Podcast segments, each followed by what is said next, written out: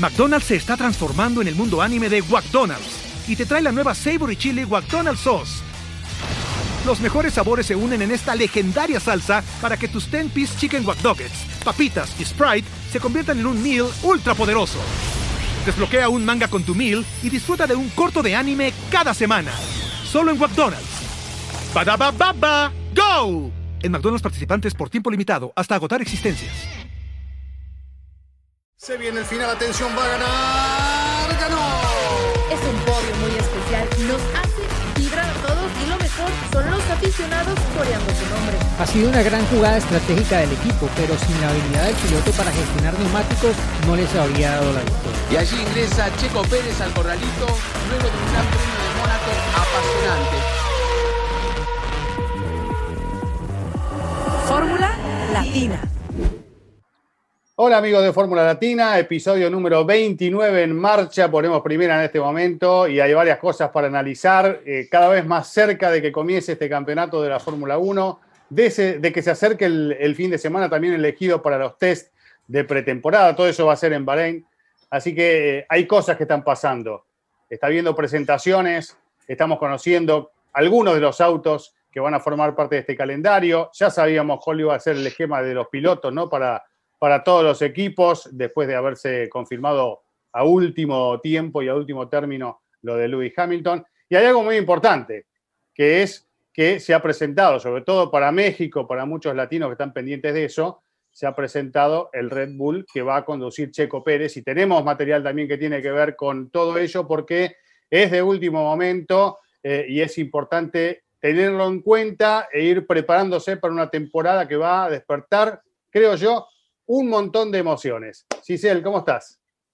¿Cómo estás, Cris? Juan, Diego, muy emocionada, muy emocionada por haber visto ese RB16B ¿no? Que, que, por supuesto, ya lo decías, para los mexicanos va a ser muy importante ver a Checo en ese auto, soñar, porque todavía obviamente no sabemos cómo va a ser la temporada, pero soñar con lo que puede hacer en, en este auto, en esta evolución del RB10, RB16, el del año eh, pasado, que se espera que sea... Eh, mejor que ese, que pueda adaptarse en todos los circuitos.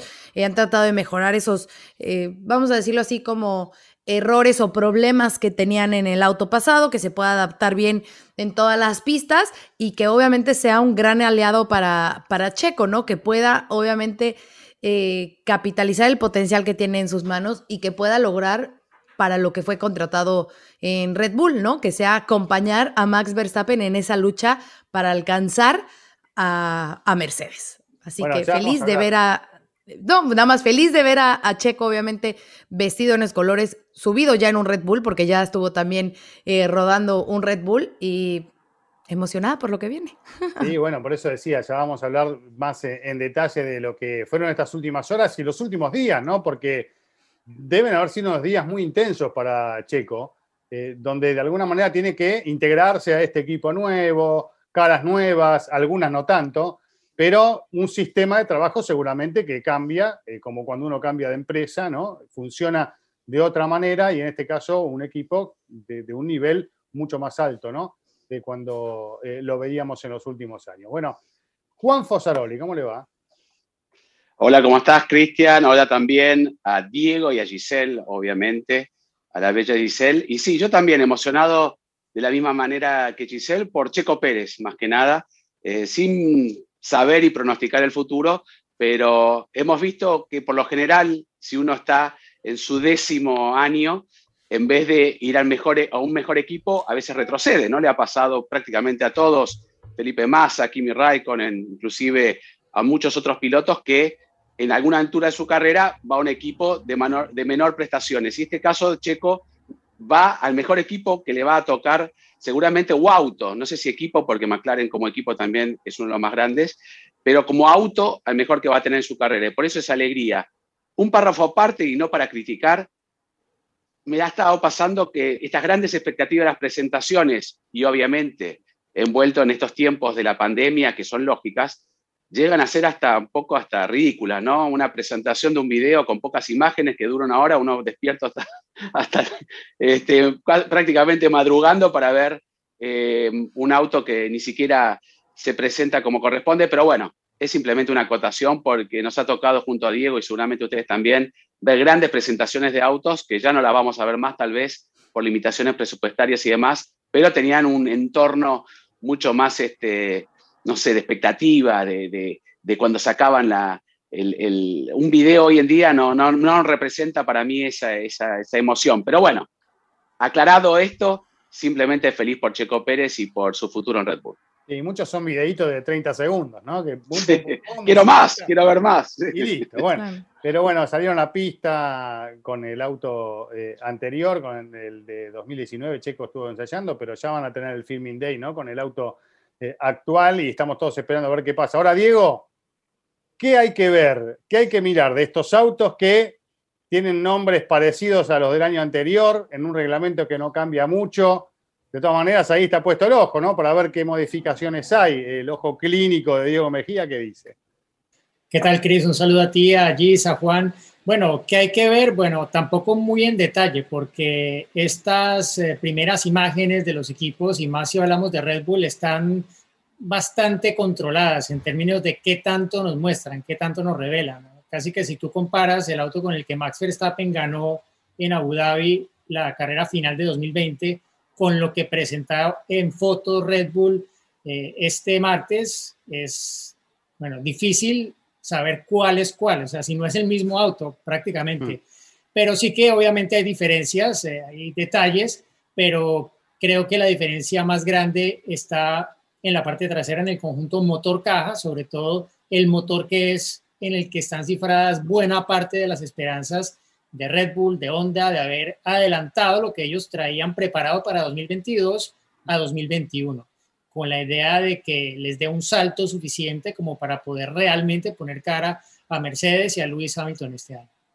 Bueno, ahí está el verdadero desafío de Red Bull esta temporada, ¿no? Ver si eh, en serio pueden achicar esa brecha con Mercedes y tener mayores chances que, los últimos tiempos para eh, pelear mano a mano por más victorias, por supuesto que todos estamos esperando que ello suceda, ¿no? Hay que ver cuál es el, eh, plan de trabajo y el auto que logra Mercedes. Me parece que no, no, tenemos que dudar mucho en este sentido, pero seguramente van a ser competitivos. Ahora hay que ver el resto. ¿Qué salto pueden dar con un reglamento tan, tan limitado, ¿no? Con un reglamento que todavía no cambia drásticamente. ¿Quién quiere seguir con el tema este? Bueno, de las imágenes, porque de hecho eh, me fijé muy bien en las que compartiste, Diego. Soy tu fiel seguidora en las redes sociales. Eh, de la parte de lo que se ve, obviamente, eh, en la parte frontal, hay algunos cambios también en la parte de, la nariz, ¿no? Que me parece que ahí, igual ya vamos adelante, vamos a hablar del Alfa Romeo que se presentó ayer, pero también son como donde, como que al ojo del, del espectador o de del fan, pues donde más podemos ver esos cambios físicos, ¿no? Porque obviamente como que el secreto mejor guardado y para todos los equipos, pues está justamente, ya lo mencionabas, en esa parte de atrás, eh, pero esos cambios en, la nariz, adelante es lo que más, las, lo que más podemos ver, ¿no? Sí, muchas veces además, las alas que ponen no son las alas que van a usar, ¿no? Hay un montón de elementos que se ponen que realmente no son los que se van a usar después, ¿no? No, de, hecho, se han presentado autos en algún momento con un auto prácticamente el mismo año y la gente analizando las diferencias y era un auto viejo. O sea, es muy difícil. Les, pongo un ejemplo. El, el Alfa Tauri que se presentó la semana pasada, el viernes, los primeros vídeos que salieron en la toma este que salían los dos pilotos vestidos de modelo uno al lado del otro, era el auto del año pasado pintado con los colores de este Exacto. año. Y claro, no tiene muchas luces encima, pero tú alcanzas a ver que el piso es del reglamento del año pasado. Entonces sí, o sea, no, no, por eso digo que no hay que fijarse muy en detalle porque la realidad de lo que, bueno, probablemente cuando vean esto ya se habrá visto más la gente que tiene el ojo clínico y se habrá visto un poco más de el auto rodando en pista en Silverstone, el RB16B, porque las fotos, como lo decía, iban muy, muy controladas y, y entre más arriba esté el equipo, probablemente más va a ser así, ¿no? Y el desarrollo, sabemos que en Red Bull tratan de llevarlo hasta el último segundo posible en el que se envía la pieza al circuito y se sabe que va a llegar justo para ponerla en el auto para que pase las verificaciones técnicas el día jueves. Entonces, eh, mm, lo de siempre, ¿no? Y lo que comentaba un poco Juan, que la gente dice, ah, es que es el mismo auto. Bueno, sí, es que, es que todos son el mismo auto del año pasado de base. Pero Diego hizo una aclaración muy buena sobre las cartas. Y esto es un juego como de póker, ¿no? Nadie quiere mostrar nada hasta los primeros días. Lo hemos visto en dos pretemporadas anteriores. ¿Te acordás, Diego? Eh, Mercedes en una semana a otra. Obviamente ahora hay restricciones, hay tokens, no se pueden hacer los cambios que se hacían antes y sobre todo reglamentariamente. Pero te presentaban un auto, en la otra prueba era un auto totalmente distinto, que sorprendía a todos. Entonces yo creo que va a haber un poco de ese juego y sobre todo anticipando tanto la presentación como bien lo dijo Diego también, Red Bull lo que quiso hacer es presentar en sociedad a Checo Pérez, presentar a Honda como uno de los fuertes y decir aquí estamos dispuestos a luchar. Yo digo, para luchar tiene que mejorar mucho Red Bull. No es una cuestión de ponerlo a Checo Pérez solamente, ¿no? Podemos analizar números que hizo Hamilton, que hizo este, Max Verstappen, y lo decía en una charla con Giselle el otro día, si clonamos a Hamilton y ponemos en el mismo auto, igual Red Bull clonándolo a Max Verstappen tampoco van a estar ahí cerca. Necesita mejorar sí o sí el equipo más que los pilotos, en este caso, ¿no? Rápido una cosita antes de que ya nos metamos bien en el tema del auto de, Red Bull. Ahora que menciona eh, Juan lo de la pretemporada y cómo cambian los autos, pues simplemente en los test de pretemporada los garajes siempre están abiertos, ¿no? Cuando tú pasas por los pits, pero en, pretemporada ponen estas mamparas cuando están trabajando en el auto justo para ah. que pues no pasen los medios con la foto, con la cámara o miembros de otros equipos, pues para ver en qué están trabajando, ¿no? Es lo hicieron por Álvaro. Guardan el, el secreto, sí, sí, seguramente, seguramente. Y Ferrari, por ejemplo, es uno de los más celosos en ese tema, ¿no? O sea, es como que su tesoro y nadie lo puede ver. ¿Lo dejarán al ver caminar por eh, el pit lane ahora o lo harán? Creo que ya, ya de estar vetado. Ah, ¿Eh? Sí, ya está vetado.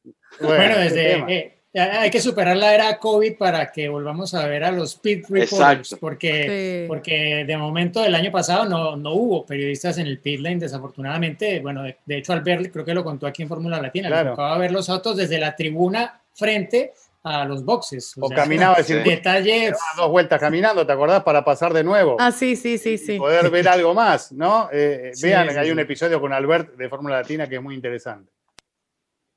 Bueno, pero entonces, eh, lo mencionabas, Juan, lo que necesita hacer Red Bull es mejorar, ¿no? El año pasado tuvieron dos victorias, me parece que, si no me equivoco, es uno de los, sus peores años en cuestión de resultados del primer lugar desde el 2016, creo que no les iba tan mal.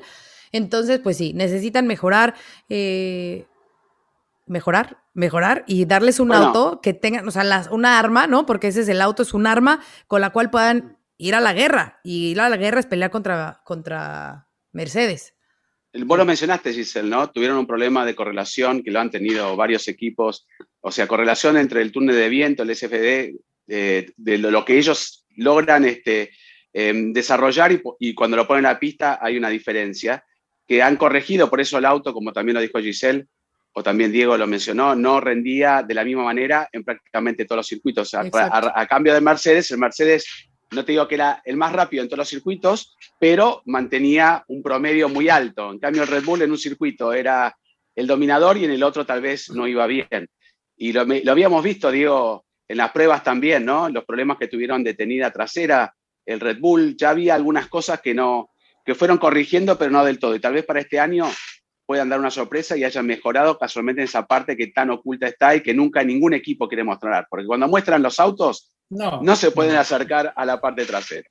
Bueno, y, hay que decir que, que tampoco, o sea, eh, una cosa es clara, el RB16 del año pasado heredó de su antecesor que era un auto muy difícil de llevar en el límite, ¿no? Y que solamente Max Verstappen, primero contra Pierre Gasly y luego contra Alex Albon, lograba ponerlo en una liga que le permitía en algunas carreras competir contra Mercedes.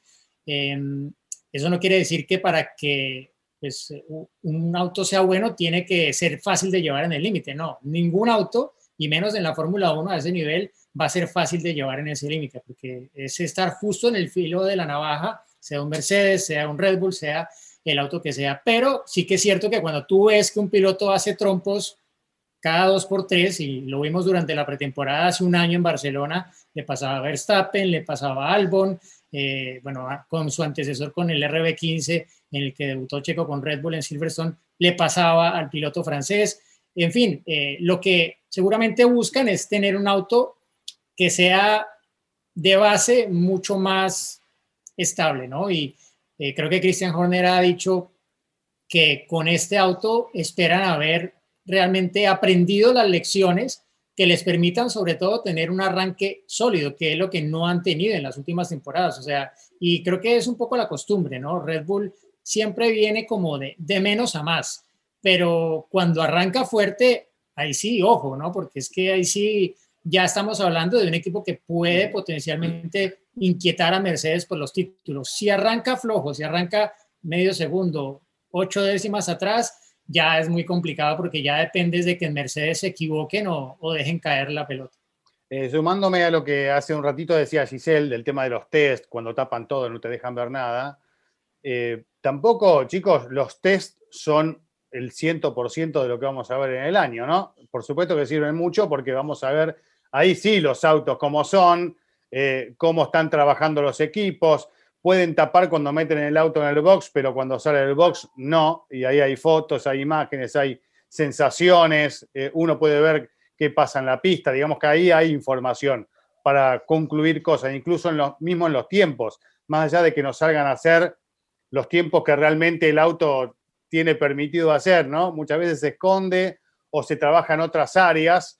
La verdad de la, de la situación se da en la primera clasificación del año. Exacto. Justo iba yo a decir eso, que, que yo siempre he dicho eso. Claro, una verdadera conciencia de cómo está por lo menos para el inicio de la temporada cada uno. Después. Sí, porque ni en las prácticas. Las cosas van cambiando también durante el año. Y bueno. Que va cambiando, va evolucionando alguno y otro va cayendo.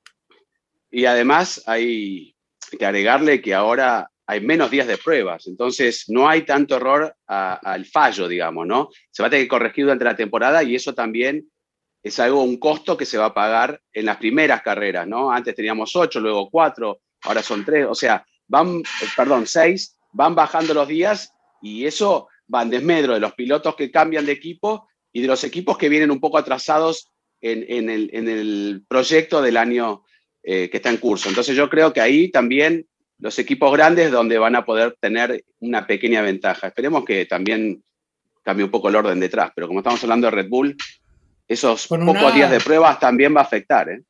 Con una salvedad, ¿no, Juan? Y es que este año los test y la primera carrera son en el mismo escenario. con lo cual, todo lo que aprendan allí en esos tres primeros días, pues van a dar una lectura muy clara de lo que pueden esperar cuando lleguen a la primera carrera. El tema es que una hora eh, menos de prácticas también, ¿eh?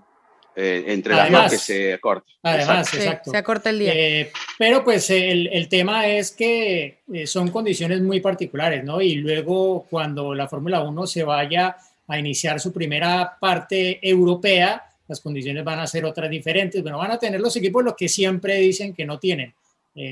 Temperatura buena en pista, en fin, todas las cosas de las que se quejan cuando están rodando en Barcelona y que sí van a tener en Bahrein. Pero que de pronto esa primera carrera pues no nos va a dar una lectura clara de qué podemos esperar durante el resto del año porque va a ser todo como muy preparado específicamente justo para ese debut en Bahrein. 12, 13 y 14 de marzo los test en Bahrein y después el 28, el fin de semana del 28, la primera en el mismo escenario. Sí, Giselle que si podemos hablar un poquito de cómo fue el momento de, la presentación y del Red Bull y demás, ya irnos a un plano un poquito emocional. Eh, porque bueno, lo sé por obviamente los seguidores mexicanos y todo, estábamos mucho a la expectativa, era a las 5 de la mañana tiempo de México, 3 de la mañana en, en mi caso ahí en Los Ángeles, sé que para ustedes no tuvieron que eh, desmadrugarse tanto, pero sí obviamente era la expectativa de ver justamente eh, el toro, ¿no? Descubrir al toro que iba a acompañar a Checo en esta temporada, entonces bueno, eh, a lo mejor no fue esa presentación espectacular, pero bueno, un videíto que ya lo comentábamos, nos deja ver ahí un poquito de más, pero de ahí surgieron distintas cosas, ¿no? distintas sorpresas que fueron acompañando a esta presentación y una de las más importantes, me parece, es que eh, ya hemos visto obviamente a Checo pues vestido de Red Bull, lo vimos en la fábrica, eh, que se fue a hacer la prueba del asiento y demás, pero ya verlo correr un Red Bull pues son, es como un paso más, ¿no? Es como palabras eh, mayores. Si bien ya lo decía un poco Diego, es el RB15, el que estuvo rodando, no es el nuevo, pero ya estuvo a bordo de, de un toro y pues, eh, creo que es lo más emocionante de lo que vimos en el día, por lo menos para mí como, como mexicana y después de haberlo seguido tantos años. No sé qué piensen y si lo quieren escuchar también. Sí, tenemos material, eso está bueno para contarle a aquellos que nos ven o nos escuchan. Eh, algo que tal vez no hacemos eh, de manera habitual, tal vez lo hagamos más seguido, ¿no? Eh, si Dios quiere, esta temporada con distintos temas. Pero ¿quieren que vayamos a la palabra de Checo o no? Sí. Sí, pero quiero agregar algo, ¿eh? Antes de la palabra de Checo. Agrego. No, de emoción, no de emoción. No, tenemos el, corazón mexicano también, ¿eh? Así que ah. viene como late. Bienvenido, mi Juan, bienvenido. Vamos a escuchar a Checo. Estoy muy contento, ha sido mi primer día en, con Red Bull Racing. Eh, increíble, la verdad. Creo que puedo ver el, el, potencial del auto desde que salí de, de pit lane. Eh, ha sido un, día especial porque creo que sin duda hemos hecho, aunque hemos tenido unas condiciones eh, como esperábamos en Inglaterra, eh, en Silverstone en esas épocas del año, eh, mucha lluvia, pero aún así creo que hemos hecho un buen trabajo. Cada vez me siento más cómodo con mi asiento, mis pedales, mi volante y creo que eso sin duda ayuda para llegar lo mejor preparados posibles al primer entrenamiento en Bahrein, que, que va a ser bastante limitado esta temporada. Eh, como sabes, vamos a tener solo un día y medio eh, antes de la primera carrera, entonces estos días ayudan para poder llegar lo más cómodo posible al auto. Eh, desde, desde que salí a la pista pude, pude sentir que, que el auto tiene muchísimo potencial, es muy diferente a lo que he manejado en toda mi carrera en Fórmula 1 en cuanto a la unidad de potencia, los frenos, el volante, eh, el agarre, cómo es diferente, cómo se siente tan diferente durante una curva y todo, pero en general eh, estoy contento porque puedo ver el potencial que tiene el auto. Días como hoy ayudan muchísimo para llegar lo mejor preparado posible a Bahrein porque eh, llegamos ahí y solo tenemos un día y medio. Cualquier problema que te puedas ahorrar, desde la posición del volante, la posición del asiento, son cosas que no quieres tener problemas cuando, cuando llegas a Bahrein, quieres enfocarte al 100% en, el performance del, auto, entonces eh, esperemos que eso lo podamos lograr. Eh, también hemos aprendido mucho de los diferentes eh, manejos que tiene, el volante es totalmente diferente a, lo que estaba acostumbrado, arrancadas, etcétera, entonces ha sido muy positivo. Me, me empiezo a sentir más, más cómodo, somos todos eh, carreristas en, en la Fórmula 1 y cuando estás en un ambiente que hay coches alrededor, te empiezas a sentir más cómodo, ya empiezas a bromear con mis mecánicos, con mis ingenieros, eh, y eso sin duda ayuda ¿no? para, para empezar a tener esa relación y llegar lo, lo más natural posible a Bahrein. Eso, eso será el objetivo de esos días de test. Bueno, interesante escucharlo a Checo, se ve mucho entusiasmo, muchas ganas de, que siga avanzando este año tan especial y tan particular para todos, eh, y especialmente para él y para su gente y su familia, y también para el equipo, por este cambio, por esta renovación. Ahora, eh, vuelve al amarillo, Cisel, chicos, ¿les gustó el casco de Checo o no? Ahora lo vamos a ver y aquellos que, que nos están escuchando van a tener la posibilidad de verlo en YouTube en detalle. Sí, vuelve al amarillo, eh, justo él lo menciona, le encanta el amarillo, siempre lo usó en todos sus cascos. Eh, va a una relación con, con, su equipo de fútbol, con las Águilas del América, el mejor club de México, el más grande, ¿no? No voy a empezar de fan, pero eh, bueno, pues ese es uno de los motivos por el cual le gustaba mucho el amarillo. Obviamente conocen las razones que después tuvo que irse un poco al rosa, pero, pero está emocionado con ese diseño de volver a usar esos colores, obviamente, pues el que sea el casco de Red Bull, que no me voy a cansar de decirlo, y creo que ninguno de nosotros, pues la mayor oportunidad que tiene Checo en Fórmula 1. Entonces, creo que todo lo que haga Checo en este momento va a ser como si fuera la primera vez. No, se vuelve especial. Es su primer casco con Red Bull, su, el primer contacto con un auto Red Bull, la primera visita a la fábrica. O sea, todo es como, como si lo estuviéramos viviendo hace 10 años cuando, cuando llegó a, Fórmula 1 en, en 2011, ¿no? ¿Te gustó, Diego? Me gustó, ¿no? Y que tiene ese elemento familiar, ¿no? De haber tenido que su hermano Antonio participara del, del diseño también.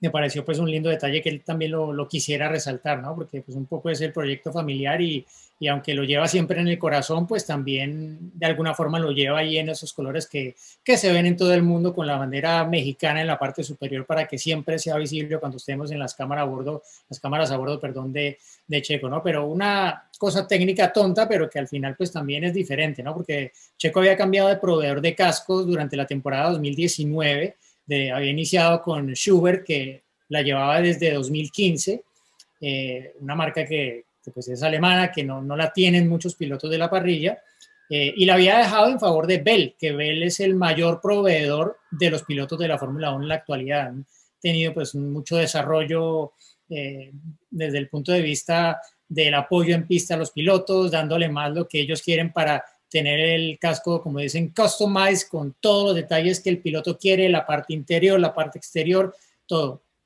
Y en este caso, pues Checo ha vuelto a Schubert, eh, que es el mismo casco que lleva su compañero de equipo Max Verstappen. Eh, no para decir que sea un requisito, digámoslo, aerodinámico de Adrian Newey ni nada, pero pues probablemente eh, estará en ese sentido en igualdad de condiciones con su, mm. con su compañero de equipo, ¿no? Entonces, pues un detalle pues, que al final puede ser más una cuestión de contratos, etcétera, porque sabemos que en esto también pues hay una serie de requisitos que buscan los pilotos, no, no solo tiene que ver con el número de cascos que le dan durante la temporada, sino también en la parte comercial, porque hay unas de estas firmas fabrican los mini cascos, que sabemos, bueno, como el que tengo aquí atrás, y checo, bueno, que los fabrican y que, bueno, son una fuente también de, de ingresos eh, por el marketing de la imagen de, del piloto. O esperemos que también nos llegue ese, esa miniatura. No es presión, Checo, pero pues también la esperamos. Cuatro que sean, ¿eh? Por favor, ¿eh? porque si no, no nos llega nada, nunca Claro, claro. Bueno, Juan, lo presentás vos a Checo, decir lo que quieras del casco y, y presentá lo que no, nos lo va a mostrar. Pero con acento mexicano. Yo no, yo no, quiero agregar más porque quiero que Checo ¿no? nos cuente todos estos detalles que han un poco adelantado ustedes pero también si le gusta mucho y está muy feliz con este casco y si es tal vez uno de los mejores de su carrera. Hola a todos, un momento muy especial para mí eh, desde que firmé con Red Bull Racing. Eh, esperaba tener mi casco eh, conmigo. dediqué muchísimo tiempo con el diseñador, con mi hermano que, que me ayudó en, en, el diseño y, y, bueno, aquí se los, se los presento. Es, Aquí el, es la, el trabajo de varios meses de, todos. Em, como saben, siempre he tenido el color amarillo como, como el principal color de mi casco, pero en los últimos años tenía que tener el rosa. Entonces estoy muy contento de, poder regresar al amarillo y estoy muy contento con el diseño. Em, aquí tenemos la bandera eh, de México arriba porque queda muy bien. Cuando estoy manejando siempre se, se, va a ver la bandera y es algo que me, que me llena de orgullo. Tenemos eh, también eh, los símbolos aztecas, ahí se pueden ver un poco, que, que representan mucho la cultura de, de, mi país. Y bueno, eh, aquí está la parte de, de, Red Bull. Para mí la, la, parte más especial sin duda la bandera, los signos aztecas y esta parte de atrás eh, que puse la, frase de never give up porque cada vez que me ponga el casco lo voy a ver. Eh, entonces me, recuerda que, no hay que darnos por vencidos nunca.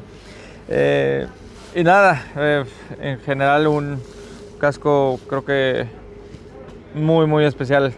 sin duda el, el favorito de, mi carrera. He hecho muchos cascos a lo largo de mi carrera, pero este en especial me, me gustó mucho. Entonces una, una mención especial para MDM que me, que me ayudó a diseñarlo y, a mi hermano también que, que, dedicó bastante tiempo en él. Entonces espero les guste y, bueno, pronto saldrá a la venta.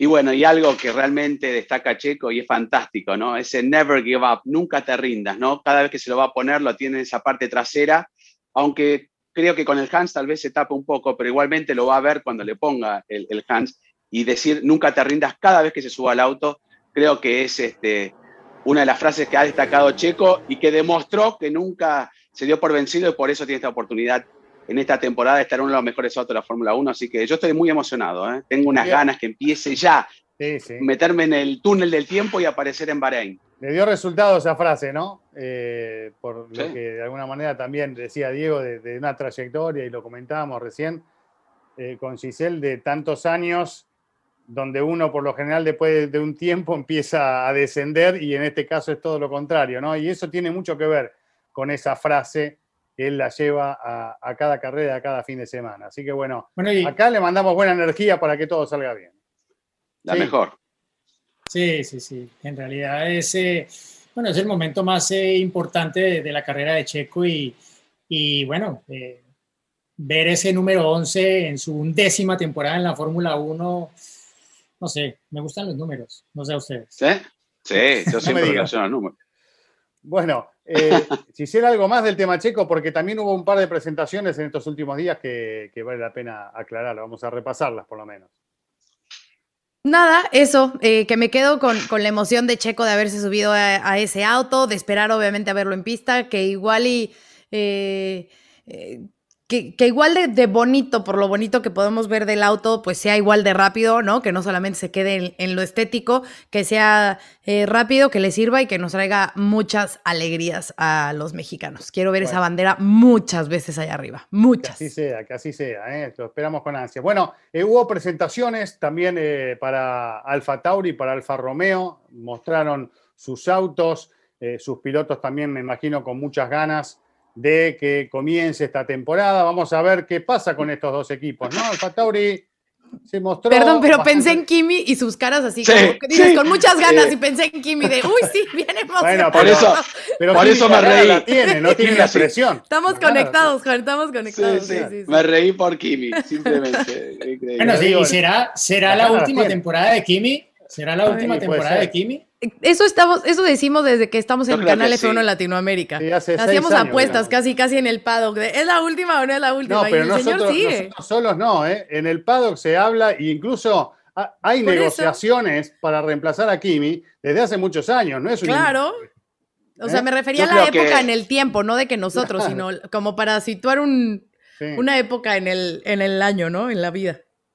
Yo creo que este año es el último seguro porque él mismo lo dijo, ¿no? Se extendió tal vez la decisión del retiro porque se conservan las mismas reglas, por el COVID que arreglantó tarde el campeonato y tal vez tenemos que disfrutar del último año de un Kimi que puede llegar a sorprender, pero con reglamentos nuevos y demás. Pero no me sorprendió para nada la presentación de Alfa Romeo, si vamos a las presentaciones. Podemos poner, son los mismos pilotos que el año pasado, inclusive el tester Robert Kubica, y el auto, salvo que lo mencionó también Giselle, creo, o Diego, eh, estas pequeñas modificaciones en el ala delantera, este, donde también gastaron allí algunos de los tokens para tratar de, mejorarlo. El resto, ah, creo que cambió, invirtieron los colores, ¿no? Lo que estaba en el cubre motor pasó a, los sidepods y, y al revés, eh, pero no, tampoco hubo una, una sorpresa enorme. Y sobre todo por la misma cara de Kimi desde que comenzó la Fórmula 1, ¿no? Esa, cuando las presentaciones. Sí. Pero bueno, pero, pero a, mí me, a mí me gustó, me gustó que fuera, que fuera un poco al estilo de Ferrari, ¿no? O sea, le metieron todo, o sea, llevarte el auto hasta Varsovia. Primero, llevarte el auto a Varsovia, o sea, nunca habían hecho una presentación de Fórmula 1 en Varsovia. Segundo, bueno, todo el acto que hicieron, la danza artístico, sí, es cierto, luces, etcétera. A mí me pareció que, bueno, está, está lindo que lo, que lo hagan. El tema es, bueno, ¿este equipo qué? ¿Va a mejorar? Este octavo lugar el año pasado viene un poco como en reversa, ¿no? Eh, el tema es que ellos van a depender mucho de lo que haya conseguido Ferrari con la unidad de potencia. Si dieron un salto claro con la unidad de potencia, las cosas pintan mejor para Alfa Romeo este año. Si no, difícil, ¿no? Lo mismo para Haas, pero pensaría más para para Alfa Romeo, que pues es un equipo, pienso yo, un poco más sólido que, que, que Haas en este momento, ¿no? Y pues eh, eh, eh, ahí mismo lo explicaron, gastaron más los tokens en la parte delantera que en la parte trasera del auto, tal vez un poco lo contrario a lo que ha pasado en Red Bull, lo contrario también que ha pasado en el Fatauri, que también gastaron más adelante que atrás, pero pues sí, dependerá mucho de eso y, y que lo dijeron también, en un momento se acaba el desarrollo de este auto porque se van todos los recursos, además con los recortes de presupuesto, el límite de presupuesto, se van todos los recursos para el auto del próximo año que tienen que desarrollar este año o seguir desarrollándolo, ¿no?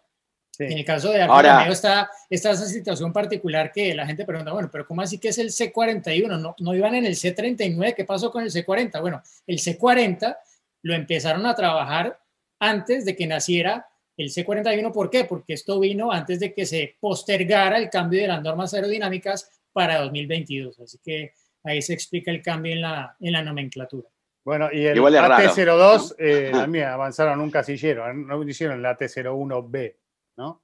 En esta oportunidad, como han elegido otros. Evidentemente va a haber un cambio importante.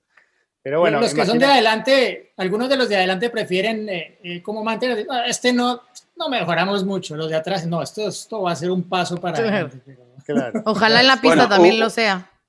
Hubo más comentarios de la presentación de Alfa Tauri por la altura de Yuki Tsunoda, que realmente uno ¿eh? conociéndolo es, es muy bajo. Y de hecho, casi todas las fotos se toman de la perspectiva de Yuki para que parezca más alto que Pierre. Cuando se toman del lado de Pierre, aparece. Pero bueno, la altura. Porque Gasly no es muy alto. Y, este. No, tampoco. Una cabeza más abajo está. Pero a lo mejor esto también le ayuda mucho, obviamente sabemos que no todos los, o sea, que la mayoría de los pilotos son de estatura media-baja, a lo mejor eso también le ayuda a él, eh, vamos a decirlo así, a ser como más terrenal, ¿no? Que eso es como una característica que, que tiene que tener con terrenal. No, yo iba a decir, con terrenal me refiero a. ¿Ves? Luego, luego. Lo que pasa es que tarda menos eh, la orden del cerebro en llegar al pie derecho para hacer. No, no, no, no, no. O sea, como la capacidad que tienes para hacer los movimientos, a, a cómo te adaptas a, a, los cambios. O sea, una persona alta normalmente tiende a ser como, pues vamos a decirlo, un poquito más lenta a lo mejor. Y, el, y, eh, y cuando eres un poquito más, más bajo, tienes mayor capacidad para adaptarte a, esos movimientos.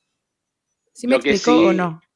Perfecto. Lo que sí. Ok, me dio en el avión. No importa. Espero que alguien aquí eh, de nuestros no, bueno, eh, oyentes entienda lo que. Más antecedentes de pilotos que no son muy altos, que son bajos, más bien bajos, que han tenido muy, muy buenos resultados, ni hablar de Allen Prost. Allen Prost, Exacto. Por ejemplo. Que cumple 59. Ahí confirmo mi teoría. 1.59 contra 1.77 es la diferencia de estatura, pero bueno, los pilotos entre más bajos, mejor, eso está claro, para la aeroddinámica, para todo, o sea, el problema de Russell en el Mercedes, el problema de Ocon, que tú lo ves caminar y, bueno, va caminando ah, pues ahí está, Ocon es un ejemplo de eso, ahí está. menos problemas para los ingenieros, o sea, eso de... Además, le dijiste lento, le dijiste lento a Ocon. Bueno, pero en, cuestión de cómo, o sea, cómo se mueven y cómo caminan, no sé. Yo también soy alta, soy lenta. La que se quiere defender, ¿no? Yuki sí es. Sí, exacto. Es, es más, la palabra es eres más hábil. Esa es la palabra. Eres mucho más hábil. bueno, habría que verlo un poco más en detalle esa teoría, pero igualmente está allí Yuki Sonada, que para para nosotros, este, y lo comentamos con Diego, creo, ¿no? Tal vez sea una de las sorpresas entre los novatos esta temporada. Yo le tengo mucha fe, espero que no defraude, ¿no? Como sucedió en algún caso con Alex Albon, con Pierre Gasly, que realmente sea...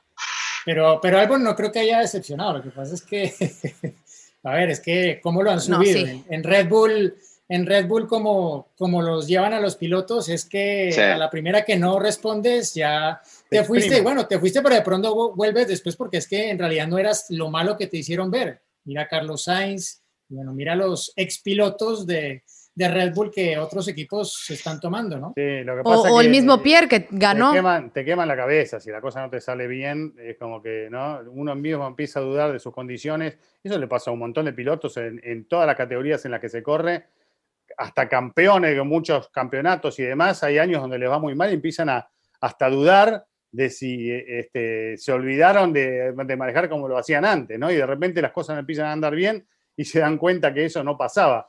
Eso también pasa, lo anímico, ¿no? Como uno está, como uno lo hacen sentir. Eh, pero bueno, este, cosas que suceden. Y la Fórmula 1 es así, no perdona y hay que renovarse. Y menos Red Bull. Menos Red Bull. Claro, y ahora, bueno, así surgió la posibilidad. Lo que tiene, lo único que tiene su noda a favor respecto a otros pilotos de Red Bull es que él es el piloto de Honda, además. Entonces, eso, eso pesa también un poco. Bien, chicos, vamos con las preguntas porque hay un montón de preguntas para, responder en el día de hoy. Muchas gracias a todos los que nos envían sus preguntas eh, y bueno, vamos a intentar contestarlas de la mejor manera posible. ¿sí? Empezamos Oigan, no se olviden de suscribirse, es importantísimo. Suscríbanse al canal, denle like, a clic, clic, su- subscribe, pum, suscribir, Pero, pum. En- perdón, en yo YouTube, soy- en, no en soy muy- Spotify, en, en Apple Giselle. Podcast, en todo, en las redes. Yo no soy muy dado con las redes. ¿Cómo hay que hacer para suscribirse? Porque realmente mucha gente también pregunta. ¿Cómo es? ¿Te Es muy sencillo, tú te metes a, botoncito? a- a youtube.com y buscas Fórmula Latina y cuando estés en la pantalla principal de Fórmula Latina ahí viene un botoncito rojo que dice suscribir y con eso activan las notificaciones para que cada vez que haya un nuevo episodio, ¡pring! Porque hay gente que tiene miedo a tiene un nuevo suscribirse. episodio. Claro, pero hay gente que tiene miedo a suscribirse a, a- a canales de noticias y demás, porque dice, uy, a ver si me sacan. No, acá hay que suscribirse, no pasa nada. Simplemente no, no, ser no va a. Por eso, cuatro en la casa de nadie, no va a aparecer. Exacto, por eso. Pero yo creo que hay gente que tiene. Yo lo pregunto, no, y suscribirse, entonces, ¿qué hago? No, es muy fácil, No, por eso lo digo. Porque Y gente- tampoco, tampoco te cobramos, tampoco. No, por exacto, ahora no no cobramos. cobramos. por ahora, por ahora. Por ahora, por ahora. Y lo mismo en, en Spotify, Deja tu dato en la Apple tarjeta Podcast. por las dudas. este, igual, eh, para si nos quieren escuchar, por si nos están escuchando y no son de tanto de vernos en video, es lo mismo. O sea, le ponen seguir y lo mismo cuando haya un nuevo episodio les va, les va a salir. Lo mismo en redes, ahí estamos todo el tiempo publicando. Ayúdenos a crecer esta comunidad, bonita comunidad formulera. Y pues nada, ahora sí, Cris, te doy permiso de ir a las preguntas. Ah, va. Vamos con la primera, primera pregunta. La jefa. Hola Fórmula Latina, soy Pavel García desde la Ciudad de México y quería preguntarles, con la confirmación de Lewis Hamilton, ¿habrá competencia en el campeonato de pilotos? Bueno, Dios quiera que se dé un campeonato en el que no solo haya uno, sino haya otro más o dos para que peleen el campeonato con Hamilton. ¿Por qué no? ¿Eh? Sabemos que eh, se tienen que dar un montón de circunstancias, de que por lo que venimos viendo últimamente debería ser Red Bull o, tal vez hay que ver qué pasa con Aston Martin, si puede arrimar, eh, hasta dónde puede crecer Ferrari con, con el nuevo motor. Eh, ojalá que se mezclen varios ahí adelante y que tengamos la posibilidad de ver lucha y que no sea sencillo para Hamilton ir a buscar su campeonato número 8. Así que es lo que esperamos todos. Decírtelo hoy, la verdad que es adivinar. No sé si ahí en el oráculo tenés alguna respuesta, Giselle, yo no la tengo. Lewis Hamilton va a ganar su octavo título del mundo. Ya lo dijo el oráculo. Uh, el oráculo. Bueno, pero el tema es si alguien lo pelea o no. Pero bueno, hay, hay más preguntas. Ojalá, más preguntas. ojalá. A ver, vamos a ver la que sigue. Vamos La siguiente. Hola amigos de Fórmula Latina, mi nombre es Alexander de Colombia. Mi pregunta es, ¿los neumáticos 2021 tendrán las mismas especificaciones de 2020 o en qué cambiarán? Gracias, saludos. Gracias, Alex, por la pregunta. Sí cambian, a diferencia de la temporada anterior que ya eran neumáticos conocidos, descifrados, y a pesar de eso tuvieron problemas con ellos. Recordamos lo que pasó en Silverstone, el dramático final, el cierre con los Mercedes, con Hamilton cruzando la meta en tres ruedas, etcétera. Bueno, en buena medida por eso que sucedió y a pesar de que este año los autos van a tener menos downforce por todos los recortes que han hecho, sobre todo en la parte trasera, con los eh, cortes en el piso, la reducción del difusor también de 5 centímetros eh, más arriba, las eh, aletas que cierran la, la parte trasera del auto. A pesar de todo eso, los neumáticos van a ser más fuertes, digámoslo, van a aguantar picos de fuerza mucho más exigentes y eso probablemente cambie sus características, ¿no? Sabemos que los pilotos cuando los probaron, recuerdo en Portugal y en otra ocasión que estuvieron probando, eh, no tuvieron tal vez eh, en consenso opiniones muy positivas en torno al comportamiento versus los neumáticos que tenían la temporada anterior. Pero es nuevo, yo creo que ya era sano hacer un cambio. También Pirelli no quiere ver neumáticos destruyéndose como, como en Silverstone otra vez, porque saben que los equipos, a pesar de que las reglas hagan que en teoría los autos vayan más lento y tengan menos downforce, al final los equipos son capaces de recuperar esto, si no antes del inicio de la temporada, durante la misma. Y además, para agregar cambiar- una cosita al- nada más, siempre los equipos con el tiempo van logrando exprimir ese neumático al máximo y llega un momento que tiene que seguir evolucionando porque si no se empieza a romper como, como se han roto los anteriores. Sí, Juan, perdona. Van a ser, no, que van a ser más pesados. eh, y Hamilton fue uno de los más críticos cuando probaron este tipo de neumáticos, dijo que eran inconducibles, ¿no? Eh, al tener más peso, creo que eran 3 kilos más, al- algo bastante importante, este, porque se cambia la construcción del neumático y eso también afecta, aunque el compuesto van a seguir siendo los mismos, van a tener hasta el de C1, C5 y demás, Este, me refiero que el, auto cambia. Pero va a ser el último año, ¿no? Porque a partir del 2022 llegan los neumáticos de 18 pulgadas que ya han probado Ferrari.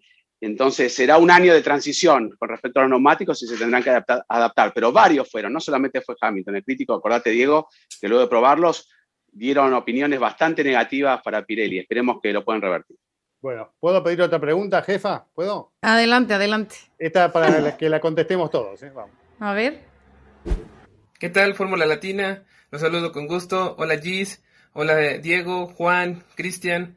Eh, soy Rodrigo, soy del Estado de México y mi pregunta es, si ustedes son eh, cuatro pilotos que están por iniciar una temporada de Fórmula 1, ¿con qué monoplaza en toda la historia de la máxima categoría les gustaría correr con él? Un saludo y bendiciones para todos.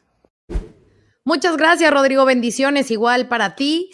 Si yo fuera piloto, creo que elegiría eh, justamente el McLaren, el MP4. Bueno, sí, o, uno de los últimos Mercedes, no sé.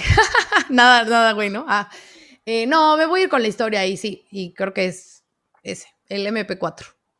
Bueno, yo tengo un dilema con eso, porque los últimos son los más seguros, así que. Claro. Con los últimos, digamos, son los que mejor funcionan y los más seguros. Pero si me baso en la, estética, un auto en el que me hubiese gustado subir, me tengo que remitir a fines de los 70, principios de los 80, y ahí me, quedo con varios, ¿no? A mí el, Lotus 79, esos, esos modelos me gustan mucho y, y, me hubiese gustado estar en esa época para manejarlos. No sé si me hubiese animado y si lo hubiese manejado, si estaría vivo hoy, pero bueno, este, no pasó, así que acá estoy.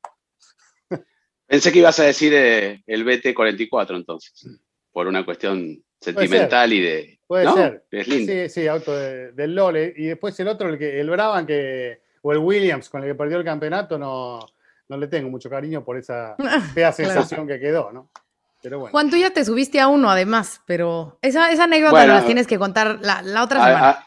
Algún día la cuento, pero me quedaría con el W15. Ok. Ese campeonato peleado y prácticamente dominado por Mercedes entre Rosberg y, este, y Hamilton, eh, me quedaría con, perdón, el 17. me estoy atrasando, el W17. Te estás adelantando. Este, me, me adelanté, sí, sí, El 15 fue el 2014, que también fue un dominio pero no me gustaba como sonaba de más. Pero el, el, w, el W17 me hubiera gustado conducirlo. Mejillón. Yo, bueno, yo el, tal vez el Williams FW14B. Uy, eh, el, el, el, super auto. Sí, mm. sí. El auto fantástico. increíble, ¿no? Cuando muestran esos videos de cómo respondía la, la, la, suspensión activa que tenía que luego fue ¿no? Eh, prohibida, como duró lo del DAS más o menos, prácticamente, muy poquito. Pero sí, qué lindo auto, ese me olvidé. Y aparte, ¿te acordás, Diego, que lo vimos en las mil grandes premios de la Fórmula 1, lo chiquito que era con respecto a los autos de, este, de esta temporada, ¿no? Era increíble. Sí, sí. Impresionante. Bueno, y, tuvo su, su, eh, su desarrollo en el 15C, ¿no? Que fue con el que Prost consiguió su, su cuarto título y ya de ahí, cuando Senna llegó, ya todo lo de fantástico del Williams eh, dejó de serlo al menos por un tiempo. Otra más para que contestemos todos. A ver. Hola amigos de Fórmula Latina, mi nombre es Diego Toscano y soy de la Ciudad de México y mi pregunta es la siguiente. Si no hubieran sido periodistas, ¿qué otro trabajo o profesión les hubiera gustado desempeñar en la Fórmula 1? Muchas gracias y saludos. Bueno, Diego, seguramente en este momento un montón de, de trabajos me vienen a la cabeza, pero Tal vez me hubiese gustado ser una especie de asistente cercano de Bernie Eccleston, porque me hubiese enterado tanta. Ahora estaría sin trabajo, pero durante mucho tiempo me hubiese enterado de tantas cosas, y hubiese visto tantas cosas ahí que tendría mucha información. ¿eh? No, Pascuales sería el más odiado del pavo. Chao, sorry, Pascuales. Ay, a mí me cayó muy bien. Pero bueno. ¿Ustedes? Em, a ver, Juan y Diego. Voy yo. Yo, ingeniero. Bueno, bueno, claro, muy poca gente eh, lo sabe, pero yo, yo no soy ni periodista ni nada parecido de profesión. Yo estudié ingeniería industrial, que tampoco es eh, ingeniería automotriz o una ingeniería demasiado técnica enfocada en la tecnología, pero, pero sí. eh, me habría gustado tal vez ser ingeniero de un equipo de Fórmula 1. No, y yo ser piloto de Fórmula 1. Sería el sueño máximo. bueno, yo también. Yo he sido más piloto que, que ingeniero. ¿no? Yo creo que todo intentaría ser piloto. Bueno, está bien, pero yo ya, no. que, ya que podemos elegir, es yo cierto, es ser verdad. piloto de Fórmula 1. O sea, a, a, y, y, después hubiera dicho, pero no ser el asistente de, de Bernie, no es que, que me ser creo, Bernie. pero me, no ser un eh, Chase Carey, Eh. eh, Dominical y Bernie, estar ahí. No, Ok. vos no entrás. Vos salí acá, vení acá. Pero solo para A ver. eso, solo para eso. Ah, sí, sí. A ver tu pase, fuera. El jefe del Pado Club, te gusta Gustavo Cerro. Claro. ¿Por qué no? Uy, tengo una anécdota con Diego, un camarógrafo nuestro, de rapidísimo, la podemos contar. Bueno, la contamos en otro momento. Que Bernie Eccleston lo corrió para, para sacarle el pase. Lo corrió Dios. y el camarógrafo lo veía corriendo y corría más rápido. Y bueno, fue en Silverton, creo, eh, porque se quedó más tiempo de lo permitido en, el- en la grilla. Y cuando fue la otra carrera, fue al, al molinete, ten, ten, ten, no podía entrar, llegó y dijo, carrera de suspensión para el camarógrafo, porque Bernie Eccleston lo quiso correr para sacarle el pase y, no lo escapó. pudo alcanzar. Sí. Así que miren en lo que estaba Bernie Eccleston, corriendo un camarógrafo. Todos los ¿eh? detalles, Y no fue sí, hace mucho. ¿Cuándo fue? 20 años. 20 años atrás. Así que por eso Bernie estaba en todo. Falta la dama. Eh, yo sería, ya saben que soy medio mandona, entonces pues también sería como jefe de equipo o algo así, obvio. Ay, Dios, la jefa. Imagínate nada más. Dios, me odiarían todos, creo. Tipo un Lawrence Stroll serías. Hablando por la radio, ¿viste? Pues sí, no, seríamos como un Toto Wolf, tendría inversiones y sería Ah, como bueno. dueña de equipo e invertiría y todos los pilotos querían ser parte de mi equipo y así. Ya sabes, ligas Nos mayores. Nos ha tocado con Diego ir al Motorhome de Racing Point en los- el último año que hemos estado ahí o que se podía acceder. Y era todo, cuidado, eh, no, por acá no, sí. Y estaba vacío porque no le gustaba que haya mucha gente a Lawrence Stroll. ¿Ah, sí? ¿Serías de ese tipo o serías como No. Toto que hace fiesta, nos deja comer ahí adentro? Sí, yo les invitaría a todos la comida. Es más, eh, Chase Curry, ¿quieres venirte a comer? Bienvenido. Ah, todos, bueno. todos, todos. Todos bienvenidos a. mandona, pe- pero buena. Mandona, pero buena. Sí, por eso sería como un Toto Wolf, ¿no? O sea, como que muerdes, pero también dejas Bueno. ahí como la caricia. Agradable, Mm. político. Bueno, muy bien. Sí. Muerde, Giselle, eh, cuidado. Hay más, ¿eh? Ustedes pidan que. que, tenemos montón de más? preguntas, sí, dale. A ver. Hola, Román de Tijuana. Ah, como saben, Checo se destaca por su gestión de los neumáticos. ¿Cómo creen que afecte ahora que los Pirelli van a ser más duraderos? ¿Creen que Checo pierda su ventaja competitiva? Gracias por la pregunta, Román. Bueno, yo creo que eh, es un tema más de feeling del piloto, ¿no? Y creo que no es que en todas las carreras los neumáticos van a durar toda la carrera, ¿no? Igual van a tener que usar, como siempre, los diferentes compuestos y en esto va a haber uno que haya que gestionar más que el otro, o incluso el que dura más, ¿sabes? Que pasa a veces que la parada se va mucho antes de lo previsto y hay que hacer que aguanten más de lo que se planeaba. Y allí entra siempre el talento del piloto que sabe no castigar el neumático en exceso, que es muy suave con el acelerador y que tiene, como lo han descrito algunos, ese control de tracción incorporado que trae Checo Pérez en ese pie derecho. Bueno, respondida esta pregunta. Ahora vamos a la última que tenemos preparada, Bueno. que nos va a introducir en el anecdotario de este episodio de Fórmula Latina. ¿Está bien? A ver, vamos a escucharla. Hola, mi nombre es Catalina Arevalo, soy de Chile, pero estoy actualmente en Madrid y mi pregunta es, ¿cuál ha sido su peor experiencia en el paddock? Saludos. Catalina, muchas gracias. Nos has hecho recordar muchas cosas, porque pues obviamente no todo es bueno, aunque la mayoría, ¿no? Pero, eh, a ver, la mía, mi peor experiencia fue una vez en Canadá, estaba lloviendo a montones, montones, montones, montones.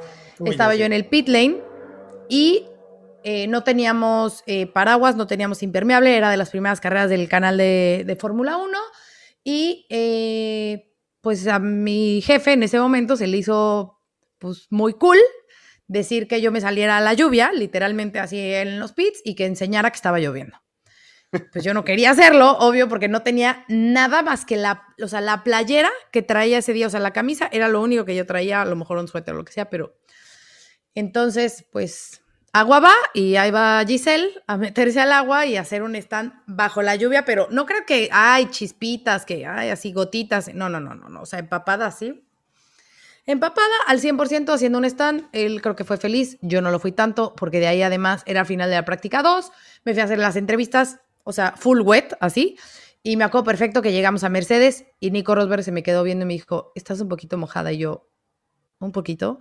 Y eh, Giorgio Piola me vio tan mal, estaba, yo lloré, lloré de la impotencia, lloré. Y llegó Giorgio Piola y me regaló una de sus playeras donde tiene como sus dibujos de así de un, de un eh, volante gigante. Entonces, pues ya traía yo mi playera de Giorgio Piola porque estaba empapada. Obviamente fue primera y última que hice un, un stand bajo la lluvia. Yo no sé si quiso probar mis habilidades o qué, pero eh, fue una muy mala experiencia para mí. Destacar que era blanca, ¿no? La playera de sacar que era blanca la playera. bueno, Pero la, la, chamarra era roja después, entonces ya. Al aire del trabajo salió muy bien, ¿eh? Deciste bien. Sí, claro, claro. Sí, 10 puntos. La neumonía que me fue a dar ahí. Los ojitos de Nico Rojo.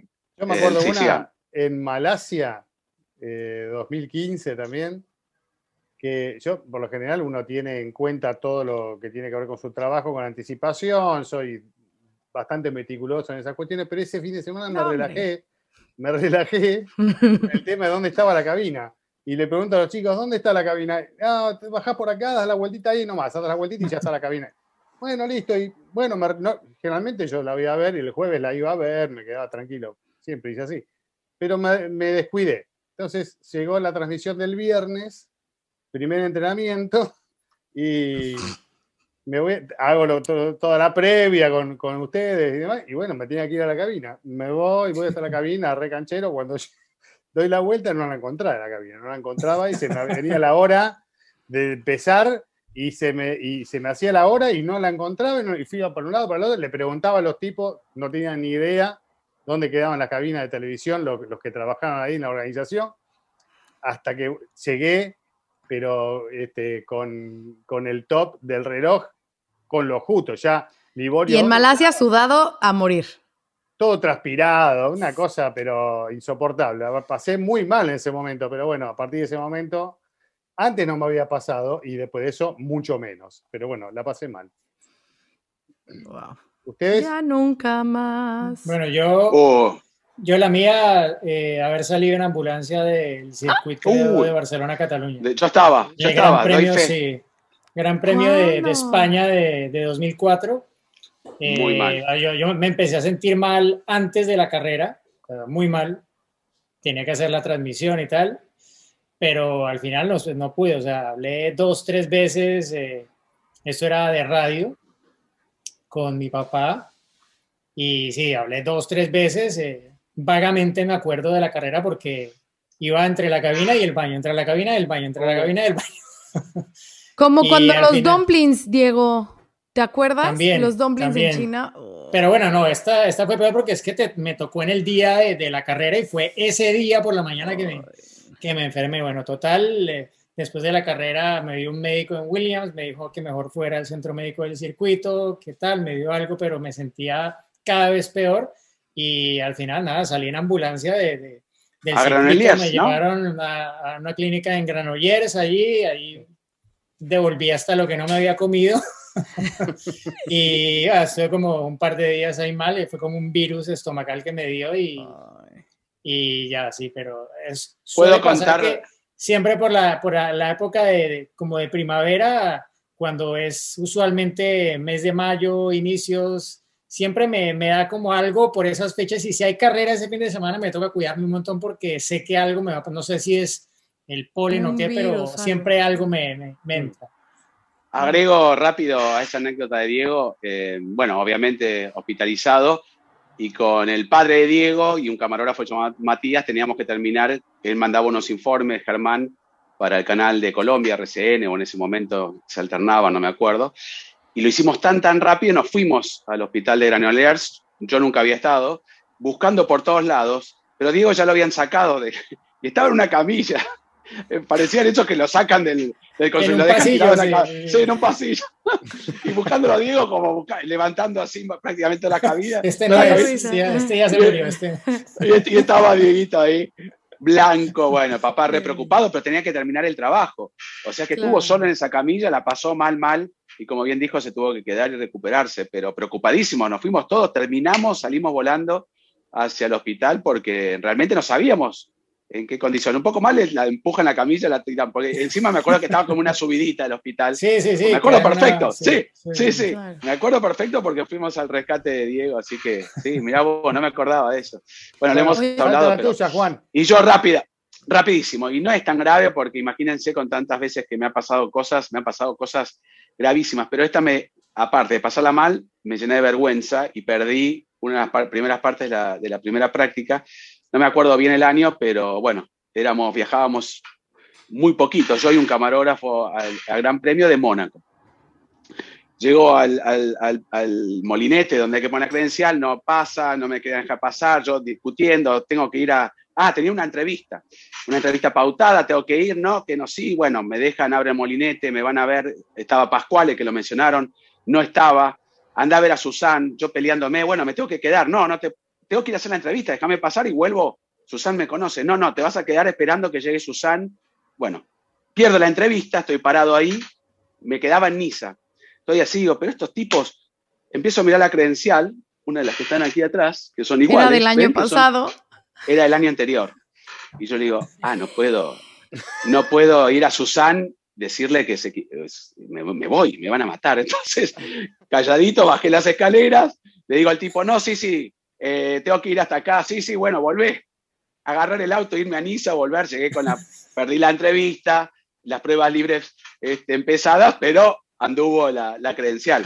Pero ya estaba por gritarle a todo el mundo una prepotencia. si me, iba a decir, pues esta credencial del año pasado, todo por conservar una credencial vieja con la actual. Pero bueno, fue un momento horrible que no me lo olvido más y a partir de ahí nunca más volví a poner una credencial vieja con la actual. Me acordé de una muy cañona en Mónaco que seguramente también para ti fue, Juan. El accidente de Checo en la quali es una de las peores experiencias que he tenido en Fórmula 1. Sí, sin duda. Fue terrible. Y, tú te has quedado ahí eh, posteriormente en el hospital, pero fue horrible buscando información. Sí, la verdad que qué golpe. Todavía me acuerdo, ¿no? Sí, sí. a raíz de ese golpe de Checo se corrió un poco más todavía, inclusive ahí en la salida del túnel, esa protección, esa, barrera de protección que había. Bueno, chicos, en espero que. sí, ¿Qué querés agregar? No, no, que espero que le haya gustado los peores momentos. Tenemos un montón, ¿eh? Sí, sí. que lo hayan disfrutado. Gracias a Dios son mucho más los buenos, ¿no? Inolvidables. Bueno, nos vamos porque eh, sigue pasando el tiempo y en los próximos días va a haber muchísimas novedades porque se vienen presentaciones de Ferrari y, bueno, del resto de los equipos de Fórmula 1, así que tendremos muchas cosas para contar en la semana que viene. Así que gracias a todos por acompañarnos y nos vamos. Fuerza Checo. Se viene el final, atención, va a ganar, ganó. Es un podio muy especial, nos hace vibrar a todos y lo mejor son los aficionados coreando su nombre. Ha sido una gran jugada estratégica del equipo, pero sin la habilidad del piloto para gestionar neumáticos no les habría dado la victoria. Y allí ingresa Checo Pérez al corralito luego de un gran premio de Mónaco apasionante. Fórmula Latina. Only 4% of universities in the U.S. are R1 research institutions, and Temple University is one of them. This means 100% of students have the opportunity to participate in hands on learning and research with world class faculty. With over 600 academic programs across 17 schools and colleges, Philadelphia's largest public university provides students with a rich variety of opportunities and propels graduates to succeed in their careers. Temple University. Schedule a campus tour today at admissions.temple.edu/visit.